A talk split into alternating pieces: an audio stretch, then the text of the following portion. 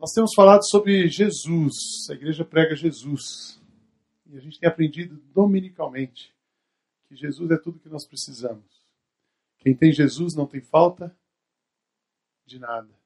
O Senhor é meu pastor e nada, sem mim nada podeis fazer. Se alguém permanece em mim e eu nele, esse dará muito fruto.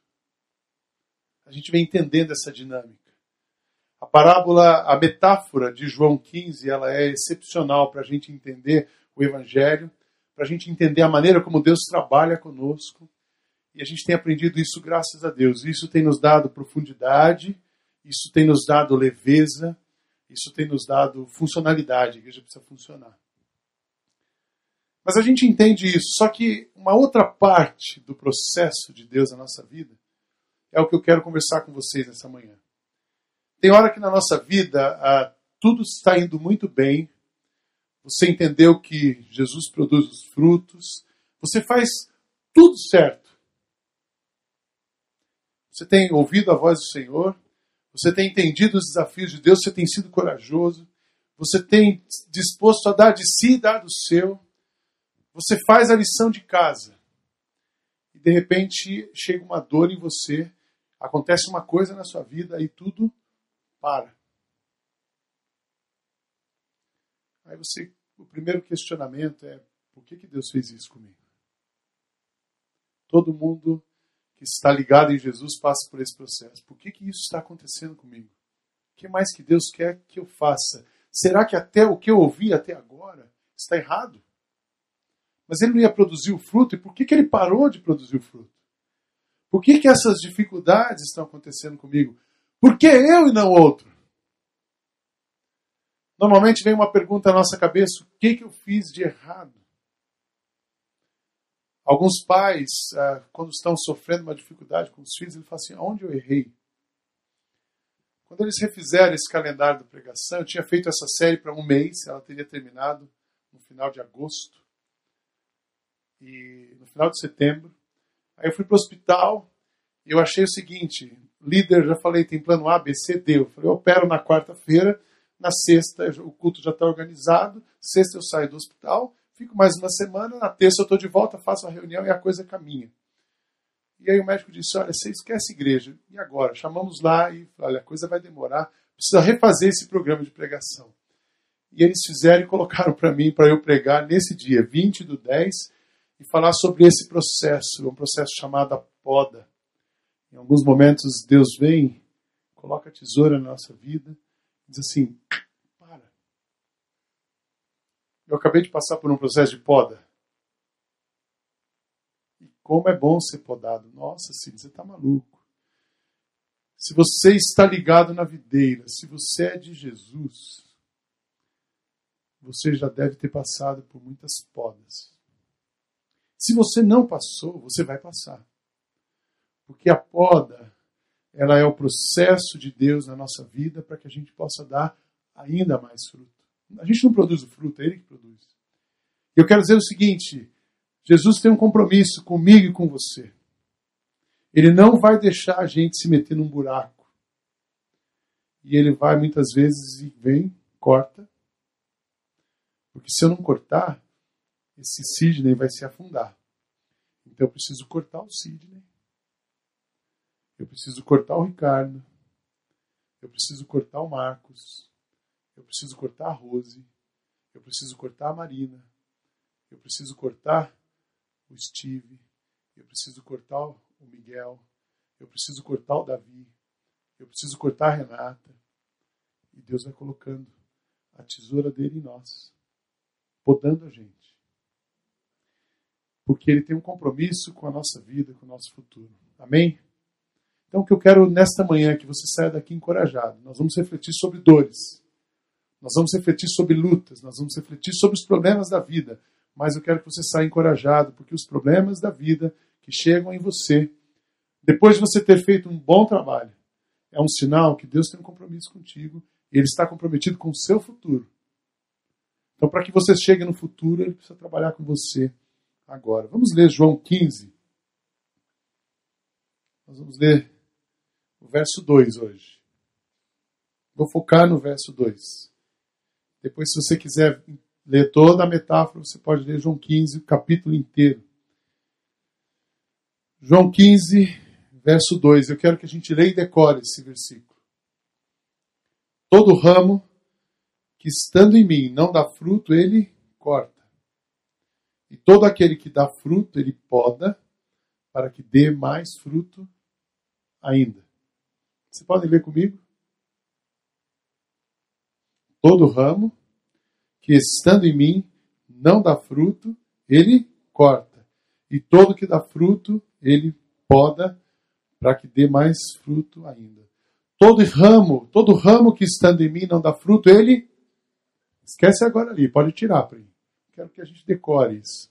Todo ramo que estando em mim não dá fruto, ele nossa, mas eu perdi a salvação? Não, eu vou explicar isso. Quem está ligado em Jesus nunca é desligado de Jesus. Tem gente que se aproxima, mas não se liga. Aí aquilo que não está ligado é cortado e lançado fora. Mas quem está ligado e dá fruto, ele, se você está em mim e dá fruto, e todo aquele que dá fruto, ele poda para que dê mais fruto ainda. O processo da poda, o que é a poda aos olhos desse texto? A poda é aquela dor que chega até você você diz assim, mas eu não mereço isso. É uma dor imerecida que atingiu a sua vida depois de você ter feito um bom trabalho. Então você na sua empresa, você está, puxa, eu me dediquei anos, organizei as coisas, está voo de cruzeiro. De repente vem um jato lá voando baixo e balança o seu avião. Dá uma riscada em você. Não vai cair o avião, mas ele balançou. Ou você pega um. O Rica poderia explicar isso para a gente numa boa, né? Você pega aqueles. Igual aquele avião que daí estava voltando, não sei de onde agora, que teve uns caras que pararam em Fortaleza. Era de Milão, estava voltando voo. Madrid. Ele pegou um buraco. Como é que chama aquilo? Um ar desceu. Você está num voo de cruzeiro na sua empresa e o ar desce. Balança tudo. Mas eu fiz um bom trabalho. Ministerialmente, eu teria para vocês situações para contar para vocês de podas que eu sofri na minha vida. A gente no ministério, ou no trabalho, ou na sua vida pessoal, Deus tem um lugar para você, Deus tem uma função para você, Deus tem um plano para você, para você e para mim. E a gente, enquanto o plano dele, nós estamos no lugar certo, fazendo a coisa certa, e ainda é aquela hora, tudo vai bem. Aí Deus fala assim: bom, uh, o Sidney já fez o que ele tinha que fazer aqui, ele deu fruto e eu preciso tirar o Sidney daqui. Aí ele corta. Injustamente, eu ficava pensando: o que, que é isso? Mas o que, que eu fiz? Aí eu, a gente, no primeiro momento que a gente é podado, a gente tenta procurar um culpado. Né? O primeiro culpado, às vezes, é a gente mesmo. Onde eu errei? O que, que eu fiz? Depois a gente olha para o outro. Não, culpado foi fulano. A gente vai criando umas situações. Mas é, se a gente é podado, pode ficar tranquilo que quem poda um cristão é Jesus. E ele poda a gente para que a gente se torne ainda melhor. Ele poda a gente para que ele possa ser visto na gente. Então eu lembro do meu primeiro ministério, aí tudo funcionou, foi uma bênção. Depois de sete anos, eu olhava para aquela igreja, olhava para mim, eu trabalhava com um pastor, eu falei assim, esse cara é doido. E a pior coisa que tem é você trabalhar com um pastor doido. Mas não doido do bem. Eu disse, eu não posso ficar aqui. Deus, está na hora. E aí eu fui cortado de lá. Não fui demitido, eu pedi para sair, eu entendi que eu não tinha que ficar mais ali. Mas foi um momento tão triste na minha vida, porque nós amávamos aquelas pessoas, eu tinha deixado a empresa que eu cuidava para cuidar de uma igreja. E eu assim, será que o senhor, onde eu errei? O que, que eu não entendi? Foi o primeiro, primeiro e único Natal na minha vida que eu passei sem estar numa igreja. Então eu não tinha cantata para reger, não tinha culto para dirigir, eu não tinha nada. Eu fiquei vendo DVD em casa. Foi o único na minha vida. Deus, onde eu errei? Aí, passado alguns meses, três, quatro meses depois, eu me encaixo, Deus me encaixa em outro lugar. Eu achava que eu ia para uma direção, Ele me coloca em outro lugar. Foi uma bênção. Sete anos maravilhosos. Os últimos, o último ano eu assim meio assustado. Aí eu entendo que também não era a hora. Deus, mas eu trabalhei tanto nessa igreja. Eu gosto tanto das pessoas que estão aqui. Eu estou sonhando para 30 anos. Eu, eu tenho que ir embora. Você tem que ir embora. E Deus me corta de lá de novo para começar num outro lugar. São Paulo. Eu dizia para Deus assim: se você quiser me matar, você me manda morar em São Paulo. Eu falava isso para Deus. Eu, eu não quero morar em São Paulo. A vida do interior é boa, é ruim e é boa. Mas o interior perto de São Paulo é ótimo. Que você vem na civilização a hora que você quer e volta. Você volta para a roça. Que bom, estou tão bem. Nós viemos para São Paulo. A Kátia olha para mim e diz assim: a maior prova de amor que eu vou dar para você é ir com você para essa igreja em São Paulo. As minhas filhas, elas ficavam na igreja assim.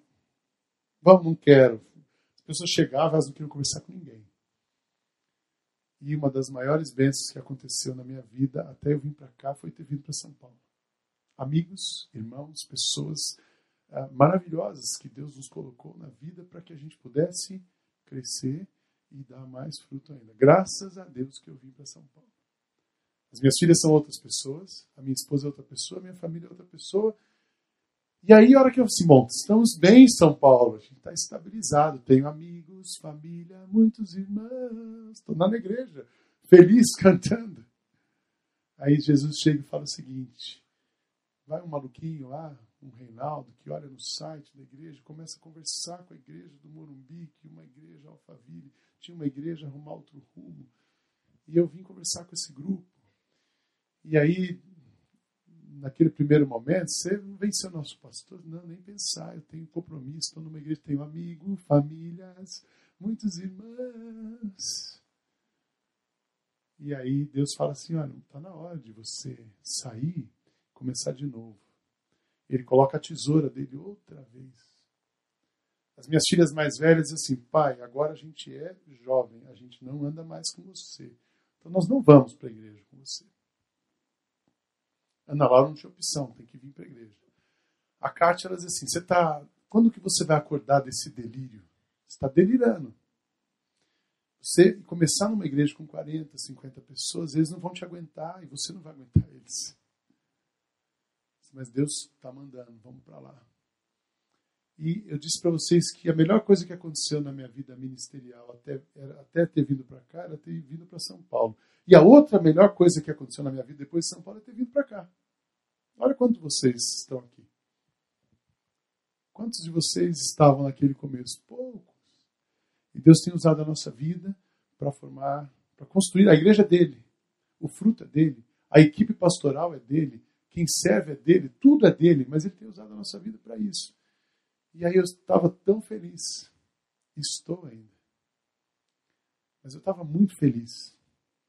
Até chegar um médico lá minha, no quarto do hospital e dizer para mim assim: então agora você precisa parar. O Walter, o Reinaldo, o Luzimar me viram. O Ricardo. Assim, como assim? Parar? Não, você precisa esquecer a igreja. Você precisa se desligar. Por pelo menos 30, 45 dias. E eu naquela, eu passei uma noite sem dormir, eu disse, Deus, o que, que o Senhor está fazendo comigo? Aonde eu errei? Ah, você trabalha demais. Mas tem tanta gente que trabalha demais e não está morrendo. Ah, você comeu demais. Se todo fosse assim, todo gordo ia ter trombose. Claro que esse negócio de ser gourmet, agora eu sou um gourmet diet. Se não tinha, eu já falei para vocês, não tinha explicação do porquê, mas eu entendo que naquele momento Deus vem e coloca a tesoura de novo. Uma coisa boa que ele fez nesse processo agora é que o lugar não mudou.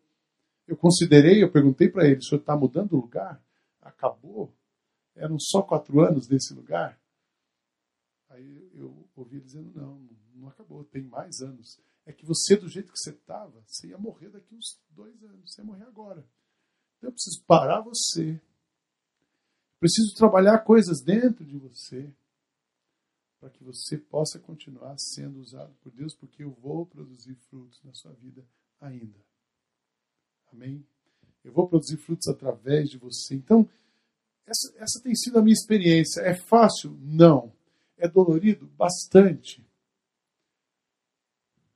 Dói ser eu, é o título do novo livro do Carlos Barcelos. Quando a gente se olha e a gente se enxerga, muitas vezes dói a gente se deparar com algumas coisas da nossa alma, mas Deus trabalha conosco assim. Como é o processo da poda? Então, eu vou tentar explicar rapidinho esse processo para vocês. Se você não foi podado ainda, você vai ser. Porque a única maneira de Deus continuar produzindo frutos em você é Ele podando você. Se a gente olhar para a metáfora da videira, a gente vai entender melhor isso. Quais são as características de um processo de poda? Você tem no seu esboço. Primeiro deles, a poda é uma análise do agricultor. Deus olha para você, ele olha para Tatiana e fala assim: Bom, Tatiana, os índices dela estão assim. Ele fez uma análise da sua alma, da sua vida, da sua trajetória, e ele vai julgar aquilo que você precisa para o futuro, aquilo que você precisa. O que você precisa, ele vai dar. O que você não precisa, ele vai cortar. Talvez você já tenha visto uma, uma parreira, você já tenha visitado ah, alguma vinícola. Quando você vai na época da colheita, é lindo. As folhas, se você vai em São Roque agora, as folhas estão verdes, as uvas já estão começando. Ontem teve pisa de uva já em São Roque, mas é maravilhoso. Mas quando você vai no inverno, os galhos foram cortados, queimado que estava em volta, e aquela, aquele, aquele galho parece um galho seco. Isso aqui vai voltar a dar fruto, vai voltar a dar fruto. Mas o processo não é o pastor da igreja que analisa você e agora, irmão, estou dizendo, não. Deus olha você, olha a sua alma, olha a sua vida, fala: preciso colocar a mão na vida desse meu filho. Porque eu tenho um compromisso com o futuro dele, então eu vou colocar a mão na vida dele, vou cortar o que está sobrando, vou dar o que ele precisa para que ele possa prosseguir. Então, a poda não é um processo humano. Não é um processo emocional. Não é um processo de um pastor chegar na sua vida e dizer, vou te podar agora. Tem muito, tem muito líder bobo que faz isso. Eu quero me livrar do Marcos. Então, Marcos, Deus está te podando. Você vai ficar agora dois anos sentado no banco. Deus não manda ninguém ficar sentado no banco. Ele senta você a hora que ele quer. Segunda coisa, a poda faz parte de um ciclo de vida espiritual produtivo. Todas as pessoas espiritualmente saudáveis passarão por ela. Você está bem espiritualmente? Deus vai trabalhar com você, Ele vai te podar para você crescer mais um pouco. Faz parte do nosso crescimento espiritual. Terceiro, embora seja espiritual, a dor da poda é igual. Ah, isso aí, estou parado com o meu. A poda significa o compromisso do agricultor com a videira. Eu vou seguir você aí.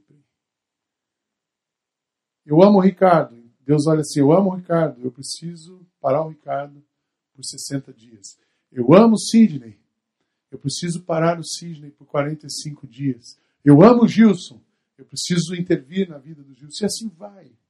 A poda é um compromisso do agricultor com a videira próximo. A dor da poda, ela é igual a dor que você sente quando você recebe uma punição. Ué, mas então, como eu vou entender isso? Se eu fiz. Está doendo do mesmo jeito. Dói, dói. Dói você ser desligado de uma empresa? Dói. Dói você ser desligado de uma organização que você gosta? Dói. Dói você ficar doente no momento melhor da sua vida? Dói. Dói você passar por uma crise seja ela profissional, ministerial, familiar, no momento que você não queria passar por aquilo, dói. Dói você perder o emprego lá pelo dia 20 de dezembro, a pessoa chegar para você e dizer, olha, valeu, você ganhou funcionário do ano, e 20 de dezembro, que ele encerrou a festa, teu chefe te avisa, olha, obrigado por você ter contribuído conosco nos últimos 20 anos. Dói, dói. A dor da poda é igual à dor de um, de um outro processo. Mas a dor da poda é uma dor que chega até você depois de você ter feito um bom trabalho. Então, quando você fizer um bom trabalho e chegar uma dor, você pertence a Jesus, fica sossegado. Fica sossegado. Descansa, porque Ele quer continuar um processo espiritual na sua vida. Quinto, O sucesso do passado pode ser um peso que impede a satisfação da próxima fase. Então você fala assim, puxa, olha, deu super certo. Aí você, qual é a nossa tendência quando uma coisa dá certo? A gente se acomoda. Aí a gente vira o crente Gabriela. Nasci assim, cresci assim, assim que eu sou. E vou ficar aqui. Aí Deus fala assim: não, não posso deixar esse cara parado aqui. Eu não posso deixar que ele pense que ele já chegou porque eu preciso produzir. Eu não posso nem deixar que ele pense que ele conseguiu. O seu sucesso muitas vezes pode ser um empecilho para você avançar. Então, poda. Sexta consideração a função do processo de poda é alargar a sua alma para que ela possa receber mais da glória de Deus. Amém? Puxa, chegou uma dor até você. Olha, pode esperar. Eu preciso que você alargue a alma. Mas por que, que a gente precisa ser podado para alargar a alma? Eu gosto daquela ilustração quando a gente está na praia. E é tão interessante. A praia tem sol, quem gosta de praia, né? Praia tem sol, praia tem barulho, praia tem movimento, praia tem gente bonita, praia tem ah, ah, o barulho do mar. É maravilhoso a praia. Kátia acha isso, eu gosto da montanha. Mas na praia a gente ouve aquilo que está todo mundo ouvindo. E às vezes Deus pega a gente na praia e leva a gente para o fundo do mar. Quem está no fundo do mar, escuro, tem poucas pessoas. Nem tudo que se vê é tão bonito. Você às vezes não sabe nem se vai conseguir sair de lá. Mas é na, na profundidade que Deus trabalha com a gente para falar com a gente. Então, muitas vezes Deus vai tirar a gente da praia, vai levar a gente para o fundo do mar. Ele alarga a alma da gente. A gente só se abre para coisas novas, para ouvir Deus, quando a gente está no momento de dificuldade e reflexão. A maior parte, não que a gente não se abra em outros momentos. Nosso desafio é ouvir Deus em todo o tempo. Mas quando a gente está lá embaixo, a gente para para ouvir Deus. Quem já passou por isso, sabe?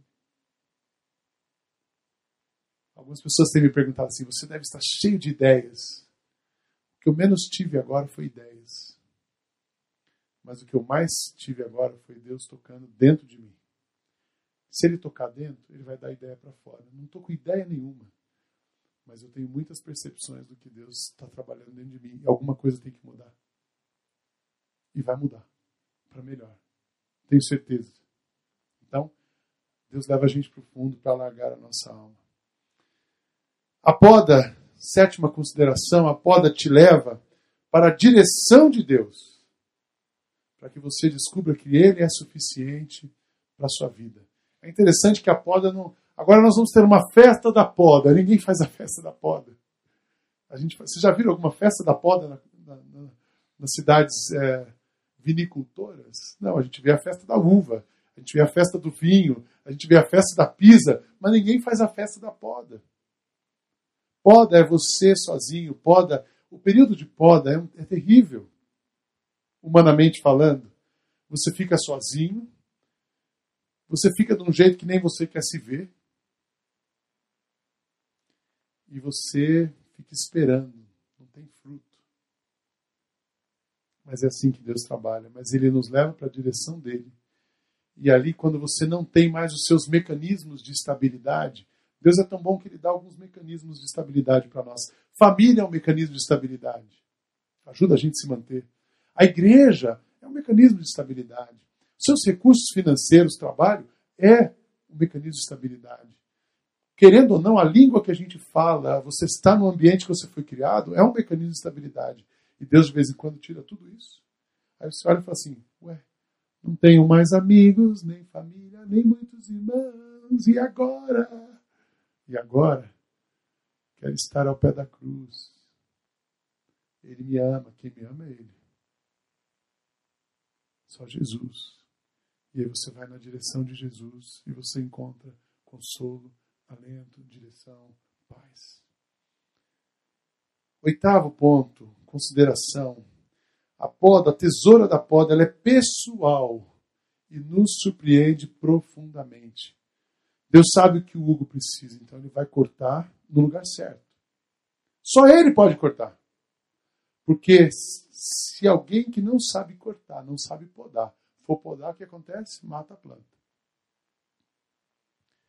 Quando vocês saírem hoje aqui, ali na entrada, olha no jardim, ele está bem feio, mas ele vai ficar mais bonito daqui a pouco. Mas tem uma parreira ali. E foi interessante, a gente plantou essa parreira o ano passado, quando a gente chegou aqui em julho. Dezembro ela deu uva. Deu uns quatro cachos. Eu comi um. Falei, eu quero comer um cacho da primeira florada dessa uva nessa igreja. Fui lá, experimentei, era doce. E aí deu as uvas, e a parreira deu uma murchada, e as folhas desapareceram. E ela estava feinha, uns galinhos. Aí veio um jardineiro que eu falei assim: o senhor sabe podar a parreira? Ele falou assim: sei. Eu falei: se eu tacar a tesoura ali, eu vou matar essa parreira. E ele cortou a parreira. Ela ficou tão feia, há uns meses atrás. Se você passar hoje e olhar, você já vai ver. Eu quero fazer um pergolado ali, ainda bem bonito, mas eu não quero fazer um pergolado qualquer, não. Eu quero que seja um pergolado bem de uma madeira decente. Nós vamos daqui a pouco gastar um pouquinho de dinheiro na hora que tiver. Senão mata essa turma da administração da igreja. Tesoureiro eu falo em gastar, já apavora, né? Mas nós vamos fazer um pergolado bonito ali, para que ela, ela precisa, para subir. Mas já está cheio de folha. E tenho certeza que vai dar fruto. A poda, a tesoura da poda é pessoal. Deus sabe onde ele pode cortar em você.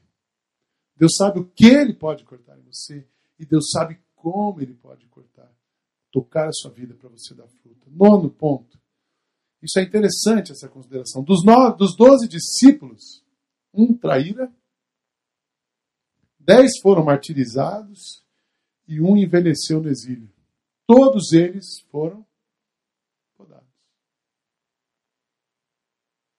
E nós estamos aqui. O evangelho se expandiu. Ah, mas o evangelho se expandiu, o cristianismo é confessamente um terço da população do mundo. Mais de 2 bilhões de pessoas seguem Jesus. Começou com 12. Um traiu e 11 foram podados, martirizados ou morrendo no exílio.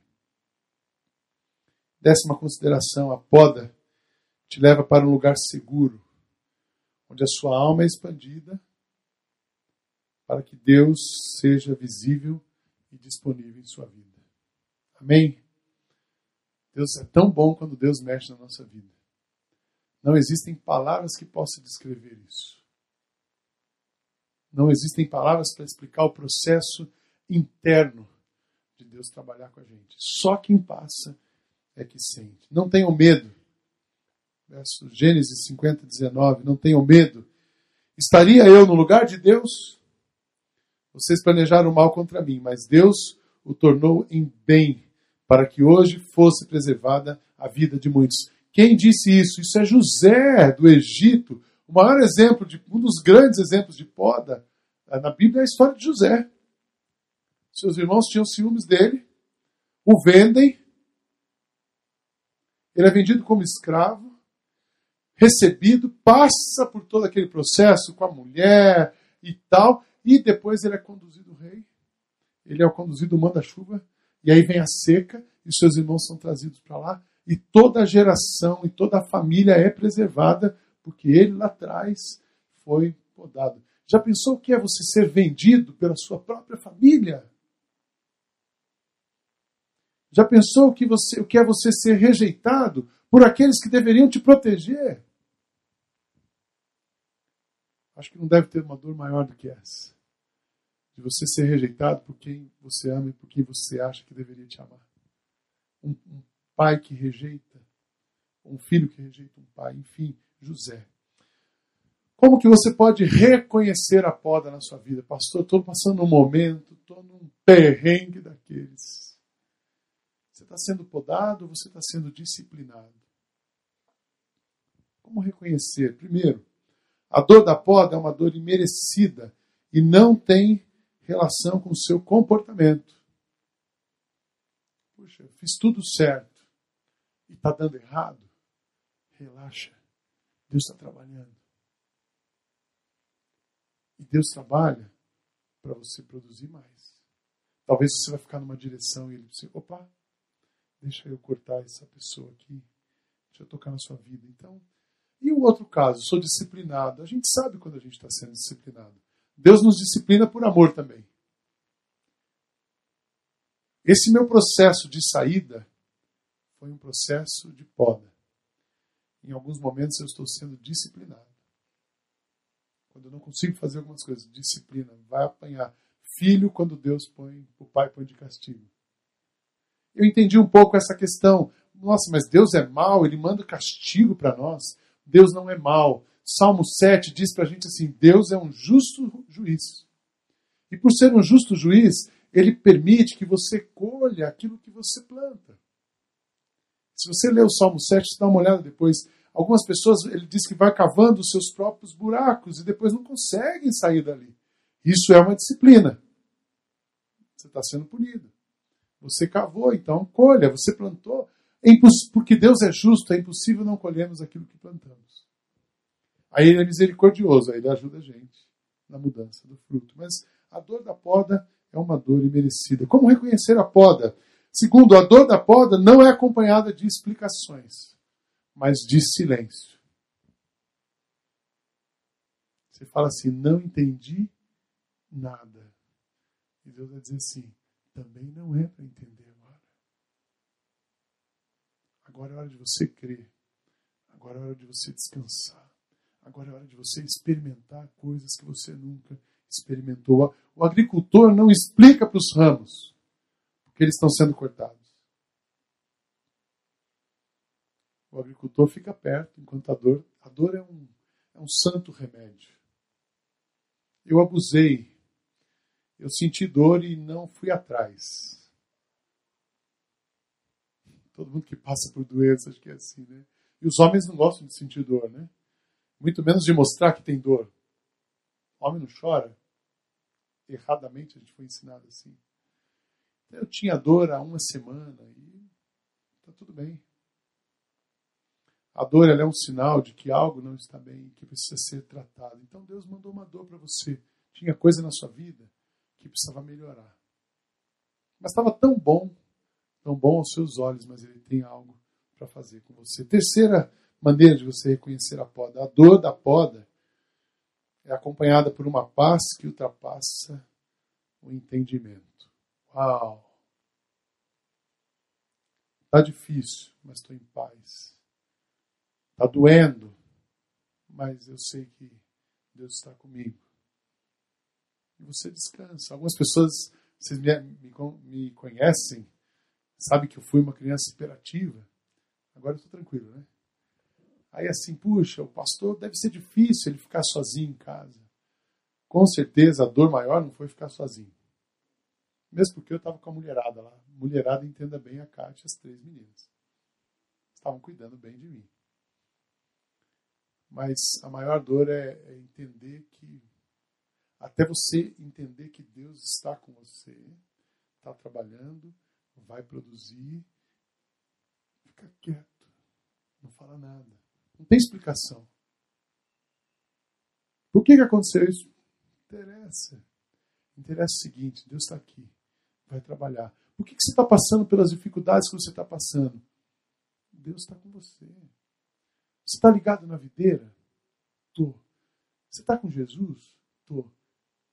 Então ele vai, ele vai, em alguns momentos, ele vai cortar você, para você dar fruto. Três palavras finais para encorajar você. Eu quero encorajar você que está passando por uma dificuldade. Eu quero encorajar você que precisa entender e discernir alguns momentos na sua vida. Eu quero encorajar você que está bem tranquilo. Aproveite o momento de tranquilidade. Porque se você está bem tranquilo, está dando frutos, amém. Vai chegar o momento da poda também. Você está na hora da colheita sol está brilhando, praia movimentada. Mas daqui a pouco você vai. Poxa, pastor, que pessimismo, é assim que você quer me encorajar? Eu vou te encorajar. Vai passar pelas dores. Dores com o Senhor são remédios para as nossas vidas. Amém? Dores com Jesus são alimento para a nossa alma. Três coisas que eu quero dizer para você. A banda já pode vir para cá. Primeiro, aquele texto, se você quiser marcar esse texto, Tiago capítulo 1, versos de 1 a 4. Meus irmãos, considerem motivo de grande alegria o fato de passarem por diversas provações. Pois vocês sabem que a prova da sua fé produz perseverança, e a perseverança deve ter ação completa, a fim de que vocês sejam maduros e íntegros, sem lhes faltar coisa alguma. Meus irmãos, considerem por motivo de alegria o fato de passarem por diversas provações. Primeira coisa que eu quero dizer para vocês: não tenha medo de ser podado. Amém? Não tenha medo. Se existe um lugar para você, se existe uma coisa boa na sua vida, é Deus tocar na sua vida. Se existe uma coisa boa, é você permitir que Deus tire de você o que te atrapalha e coloque em você aquilo que falta. Então, essa é uma oração que eu já fazia, estou fazendo. Depois de você passar por um processo desse de poda, ainda mais recente, a gente fica muito mais sensível. E as palavras, elas têm um peso ainda maior para nós. Eu disse para minha equipe essa semana, eu estou chorando até no The Voice, quando o cara é classificado. Você imagina? Que situação. Mas não existe coisa melhor do que Deus tocar na nossa vida. A nossa alma pode atingir uma dimensão, uma profundidade que só Ele pode dar. Não tenha medo. Deixa Deus tocar. A minha oração, eu tenho repetido ela, Senhor, tira de mim o que me atrapalha e continua colocando em mim o que eu estou precisando. Tem uma igreja, temos sonhos, temos o reino de Deus, tem tanta gente precisando de Jesus. Tem tanta gente que ainda não ouviu falar de Jesus. Então, deixa Deus trabalhar. Se esse é o preço, amém. Vamos pagar esse preço. Que venham outras podas. Essa semana eu vi um testemunho que me encorajou demais. Uma mãe da escola onde a minha esposa dá aula. Essa mãe chegou lá e uma outra professora, que nem foi ela, disse assim: Olha, você precisa de Jesus, procura uma igreja. Pegou essa revista e deu ela. Procura uma igreja, vai nessa igreja. E eu não conheço essa pessoa ainda. Ela veio aqui no domingo passado, o pastor Marcos estava pregando. E essa mãe depois escreveu para a professora dizendo: Muito obrigada por ter me apresentado à igreja, porque lá eu conheci Jesus. Eu não conhecia Jesus. Aqui. E eu fui, estou, estou muito abençoado. Eu não sei se a pessoa que está aqui depois me procura, mas eu quero conhecer. Mas eu quero, tem muita gente precisando ouvir falar de Jesus. Então, pode tocar na nossa vida. Não tenha medo de ser podado. Tenha por motivos de grande alegria passar pela tribulação que você está passando. Amém? Segundo, segunda palavra para te encorajar. A poda vai tornar você mais forte e mais parecido com Jesus. Pois vocês sabem que a prova da sua fé produz perseverança. E a perseverança deve ser assim, ter uma ação completa, aqui, a fim de que vocês sejam maduros e íntegros, sem lhes faltar coisa alguma. Maturidade só vem com experiência. Maturidade não tem a ver com idade, tem a ver com experiência. Experiência é profunda, experiência é intensa. E vai trabalhando com a gente. Não tem como você ser maduro, experiente, sem você passar por algumas provas. Não tem como a pipoca virar pipoca se o milho não for fritado. Não tem como a prata se tornar bonita e brilhante sem que ela seja depurada. Não tem como você se tornar o que Deus quer que você se torne sem que Ele trabalhe com você. Então, a dor que você sente, a injustiça que você sentiu, a preocupação que você tem, as portas que estão se abrindo e você tem dúvidas, são processos que Deus vai trabalhar com você. Ele tem que alargar sua alma. Ele tem que expandir seus horizontes, ele precisa produzir em você frutos. E a última palavra. Sua vida será melhor depois da poda. E Jesus mais disponível e visível através de você. Deus quer que você ame pessoas. Deus quer que você ame pessoas. E Ele vai trabalhar com você. Para que você ame pessoas. Ele quer estar disponível através de você. Ele vai trabalhar com você. Para estar disponível através de você. Eu fico olhando a nossa liderança do Celebrando a Recuperação. Todos eles passaram por experiências profundas, dolorosas na sua vida. Verdade ou não? Você pode conversar com a Ilda, você pode conversar com o Carlos, com a Elza, com o Marcos, qualquer líder do Celebrando, você vai ver como eles sofreram, como eles lutaram com as dores, porque é nesse momento que Jesus trabalha com a gente ele vai estar mais disponível através de você. Depois que Jó orou por seus amigos, o Senhor o tornou novamente próspero. Ele deu em dobro, em dobro tudo o que tinha antes. Todo aquele que dá fruto, que estando em mim e não dá fruto, ele corta.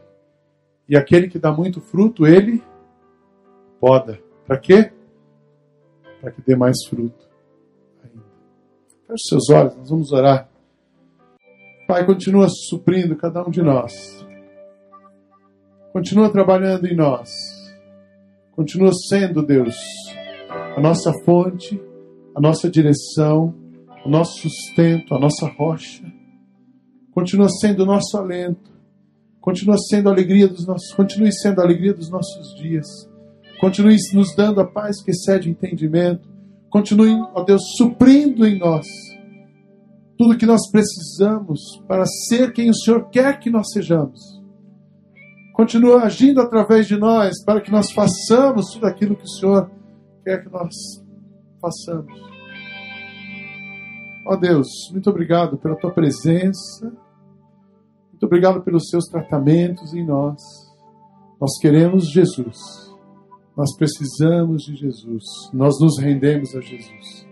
Obrigado pela tua obra na vida de cada irmão que está aqui. Que o Senhor possa receber deles a dependência, a expressão de dependência, as armas derrubadas, que o Senhor seja a fonte segura para os próximos passos.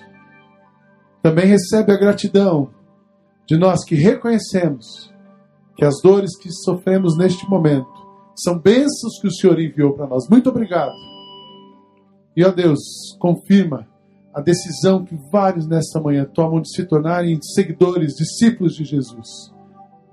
Que essa experiência seja tão profunda, tocante, que possa mudar a vida deles neste momento por toda a eternidade.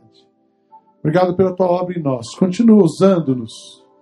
Continua nos levando a lugares onde jamais imaginávamos chegar. Mas que o Senhor nos leve aonde o Senhor preparou.